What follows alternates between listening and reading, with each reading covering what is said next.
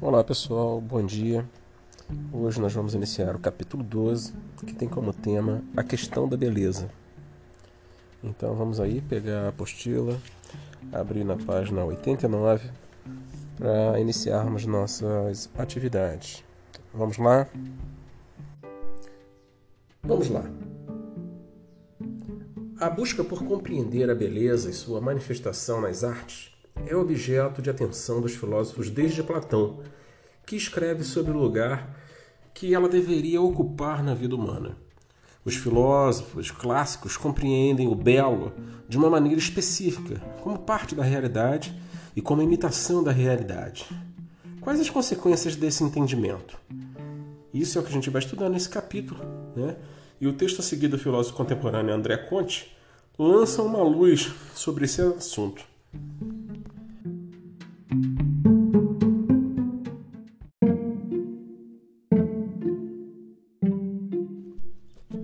Filosofia e a beleza.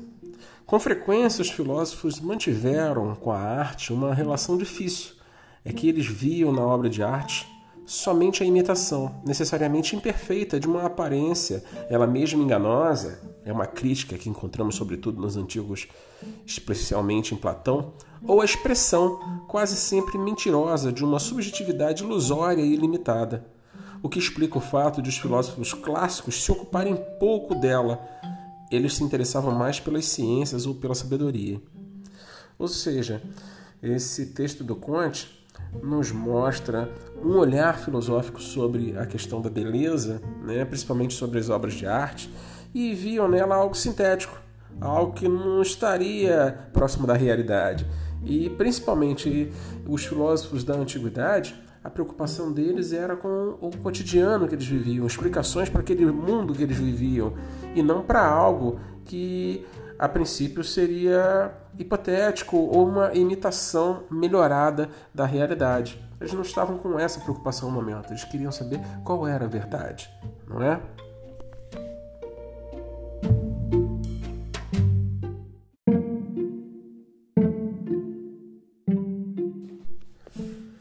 Antes de tudo, faz-se necessário compreender os pressupostos básicos do pensamento grego antigo sobre a beleza. São pressupostos bastante diferentes dos atuais, e a mentalidade moderna pode não conseguir assimilá-los com muita facilidade. Assim, é preciso uma abertura para compreendê-los. Para as pessoas de hoje, de forma geral, a beleza é algo essencialmente subjetivo e está resumida a uma questão de gosto pessoal. Né? O que é bonito para mim pode não ser para você, e vice-versa.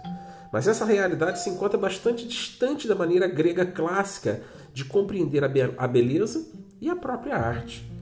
Para o pensamento grego, o belo possui três sentidos fundamentais: o estético, o moral e o intelectual ou espiritual. Né, os três estão entrelaçados entre si e formam uma unidade, que seria a estética como um todo. Né? O termo estético tem em sua origem no grego aestheticus, relativo à percepção. Na filosofia, a estética é o ramo voltado para a reflexão acerca da beleza sensível e também das manifestações do belo na arte, né? embora enquanto tema tenha sido explorado desde a antiguidade grega, como a gente vai ver ao longo desse capítulo.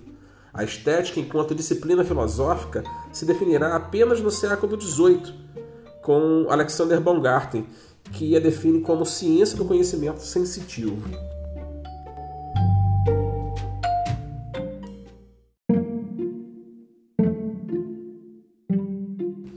Do ponto de vista estético, o belo é uma síntese, né? harmonia.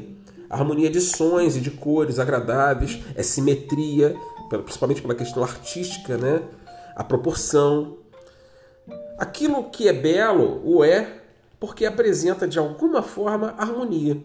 Por sua vez, essa qualidade é produto de dois princípios fundamentais: o equilíbrio entre suas partes e, de algum modo, uma unidade na variedade. Isso quer dizer que seria possível perceber essa essência dentro de uma obra, essência que formaria nela uma unidade, que seria a linha mestra presente em toda a variabilidade dessa obra. Assim, considera-se que algo cujo aspecto corresponda a esses princípios agradaria aos sentidos.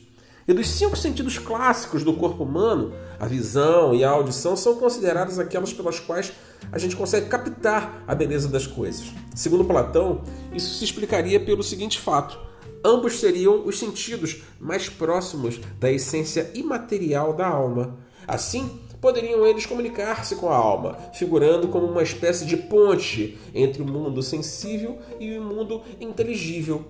Né? Aquilo que você está vendo, aquilo que você está ouvindo, que automaticamente você consegue fazer aquela viagem, né?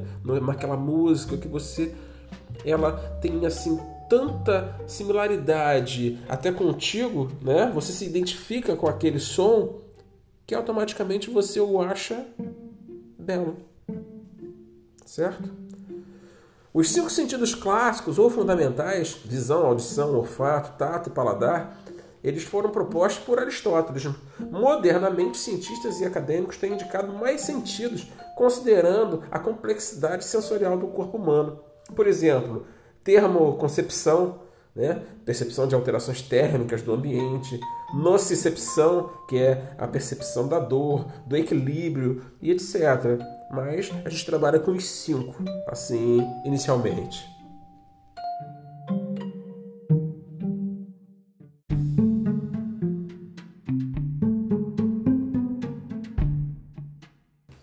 Do ponto de vista estético, o belo é uma síntese, né? harmonia. harmonia de sons e de cores agradáveis, é simetria, principalmente pela questão artística, né? a proporção. Aquilo que é belo o é porque apresenta de alguma forma harmonia. Por sua vez, essa qualidade é produto de dois princípios fundamentais: o equilíbrio entre suas partes e, de algum modo, uma unidade na variedade. Isso quer dizer que seria possível perceber essa essência dentro de uma obra, essência que formaria nela uma unidade que seria a linha mestra presente em toda a variabilidade dessa obra. Assim, considera-se que algo cujo aspecto corresponda a esses princípios agradaria aos sentidos. E dos cinco sentidos clássicos do corpo humano, a visão e a audição são consideradas aquelas pelas quais a gente consegue captar a beleza das coisas. Segundo Platão, isso se explicaria pelo seguinte fato: ambos seriam os sentidos mais próximos da essência imaterial da alma. Assim, poderiam eles comunicar-se com a alma, figurando como uma espécie de ponte entre o mundo sensível e o mundo inteligível, né? aquilo que você está vendo, aquilo que você está ouvindo, que automaticamente você consegue fazer aquela viagem, né? naquela música que você ela tem assim tanta similaridade até contigo, né? Você se identifica com aquele som que automaticamente você o acha belo. Certo? Os cinco sentidos clássicos ou fundamentais, visão, audição, olfato, tato e paladar, eles foram propostos por Aristóteles. Modernamente, cientistas e acadêmicos têm indicado mais sentidos, considerando a complexidade sensorial do corpo humano. Por exemplo, termoconcepção, né? percepção de alterações térmicas do ambiente, nocicepção, que é a percepção da dor, do equilíbrio e etc. Mas a gente trabalha com os cinco assim inicialmente.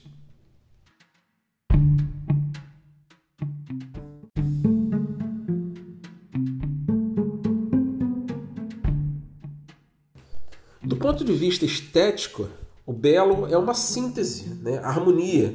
harmonia de sons e de cores agradáveis, é simetria, principalmente pela questão artística, né?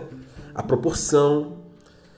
Aquilo que é belo o é porque apresenta de alguma forma harmonia.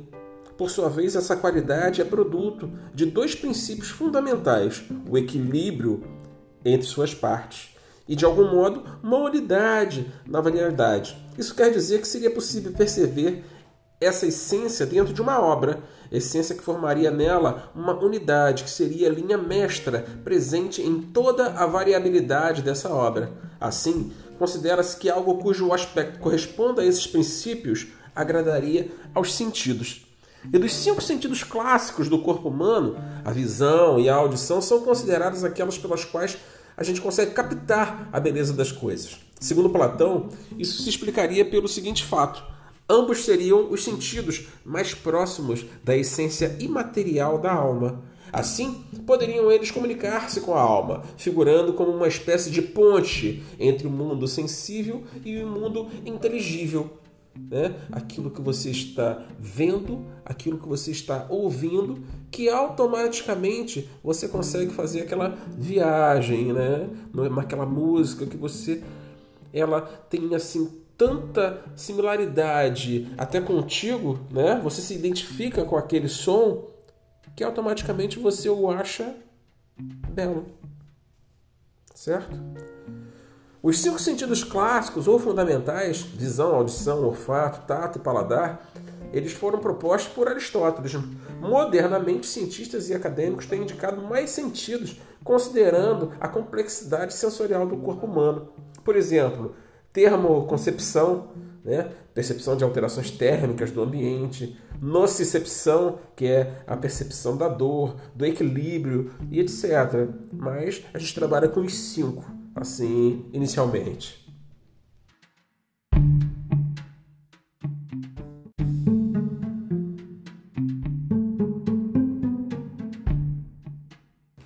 Do ponto de vista estético, o belo é uma síntese, né? Harmonia. Harmonia de sons e de cores agradáveis, é simetria, principalmente pela questão artística, né? A proporção. Aquilo que é belo o é porque apresenta de alguma forma harmonia. Por sua vez, essa qualidade é produto de dois princípios fundamentais: o equilíbrio entre suas partes e, de algum modo, uma unidade na variedade. Isso quer dizer que seria possível perceber essa essência dentro de uma obra, essência que formaria nela uma unidade, que seria a linha mestra presente em toda a variabilidade dessa obra. Assim, considera-se que algo cujo aspecto corresponda a esses princípios agradaria aos sentidos. E dos cinco sentidos clássicos do corpo humano, a visão e a audição são consideradas aquelas pelas quais a gente consegue captar a beleza das coisas. Segundo Platão, isso se explicaria pelo seguinte fato: ambos seriam os sentidos mais próximos da essência imaterial da alma. Assim, poderiam eles comunicar-se com a alma, figurando como uma espécie de ponte entre o mundo sensível e o mundo inteligível. Né? Aquilo que você está vendo, aquilo que você está ouvindo, que automaticamente você consegue fazer aquela viagem, né? naquela música que você ela tem assim tanta similaridade até contigo, né? Você se identifica com aquele som que automaticamente você o acha belo. Certo? Os cinco sentidos clássicos ou fundamentais, visão, audição, olfato, tato e paladar, eles foram propostos por Aristóteles. Modernamente, cientistas e acadêmicos têm indicado mais sentidos, considerando a complexidade sensorial do corpo humano. Por exemplo, termoconcepção, né? percepção de alterações térmicas do ambiente, nocicepção, que é a percepção da dor, do equilíbrio e etc. Mas a gente trabalha com os cinco, assim, inicialmente.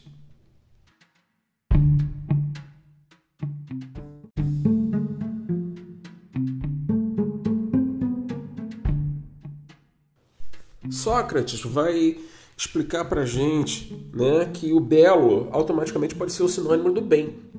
Né? Portanto, se o belo é útil, o bem também é útil. Desse modo, o belo e o bom representam uma parcela do mesmo ser. Logo, belo e bem representam uma parte da verdade de um ser. É aquilo que o belo estético, de beleza, né? E o belo moral, de fazer o bem e o belo intelectual, que automaticamente vai ser o quê? A verdade. Todos eles vão se encontrar. O belo, o bem e a verdade se encontram, né? eles estão fundidos no ser e são as três dimensões do ser. O belo estético é o estado de harmonia né, dos seres, o belo moral é o estado de harmonia da alma e o belo intelectual vai ser o conhecimento dessa harmonia. Desse modo, a produção artística estaria subordinada ao belo estético, se há harmonia nas artes, esta consegue então transmitir harmonia para a alma. A beleza constitui fonte de prazer para os sentidos e para a inteligência, proporcionando uma vida bela, boa e verdadeira, segundo a concepção socrática. Nós vamos ver agora, agora a concepção platônica e a concepção aristotélica. Ok?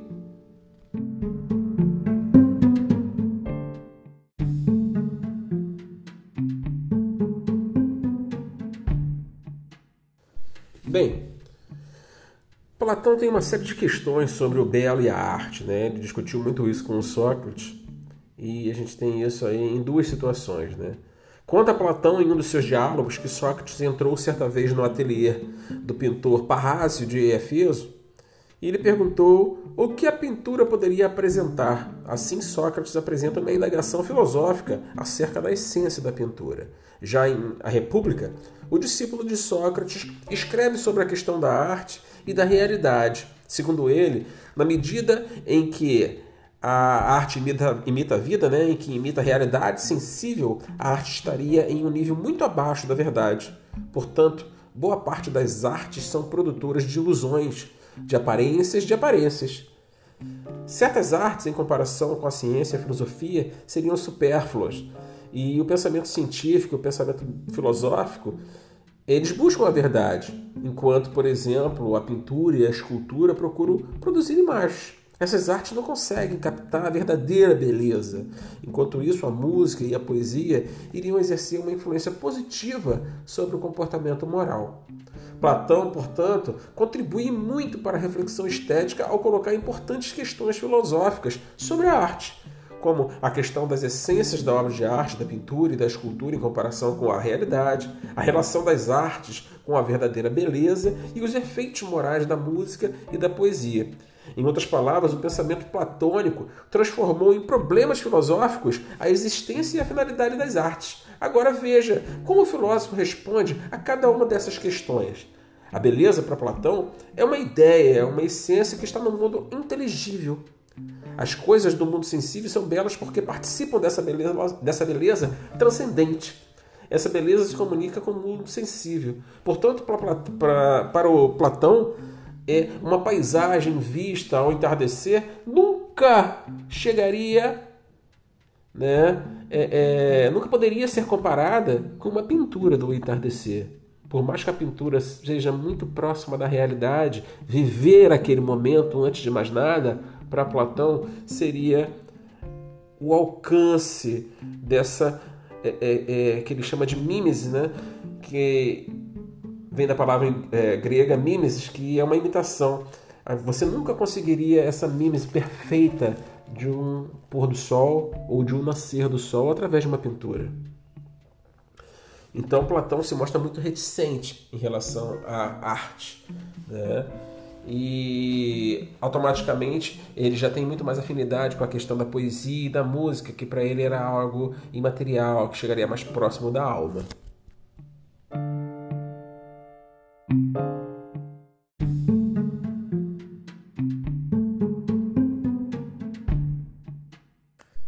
Já sobre Aristóteles, né, discípulo de Platão, ele desenvolve essas questões filosóficas sobre o belo em sua poética, em sua obra de arte, em sua escrita, né, perdão. E nessa importante obra, o Estagilita trata de forma da origem da poesia e desenvolve conceitos para diferentes gêneros poéticos. Ele explica que existem chamadas ciências produtivas, as quais dependeriam da criação humana para ver existir, e atualmente a ciência produtiva seria chamada de técnicas. Né? E essa técnica, né, ou a técnica em grego, corresponde juntamente ao termo arte. E dentro do conjunto das artes, isto é, das técnicas, há uma exceção que seriam chamadas belas artes, que iriam formar também uma técnica humana né, apresentando, porém, uma diferença que procura mimetizar, né, procura imitar a natureza, aproximando-se dela. Então, o pressuposto do pensamento aristotélico ele, ele beira muito mais a ideia socrática do que a ideia platônica, apesar de ser um discípulo. Certo, pessoal? E ele vai procurar outras, outras vertentes, principalmente na linha é, é, poética, quando ele começa a escrever um pouco mais e procurar sentidos para a catarse, para a tragédia, né, para a comédia, do que seria uma epopeia e por aí vai. ele procura outros sensos a analisar, como o senso de beleza, o senso de compreensão, o senso de moderação, do que seria uma forma de viver perfeita, ou pelo menos de uma boa vida. Ok? Então, é, vocês podem complementar é, esse nosso podcast fazendo uma leitura do capítulo, junto disso, assistindo a videoaula do site também, que também sempre complementa, e fazendo os exercícios. Tá bom, pessoal? Fiquem bem, se cuidem e uma boa semana.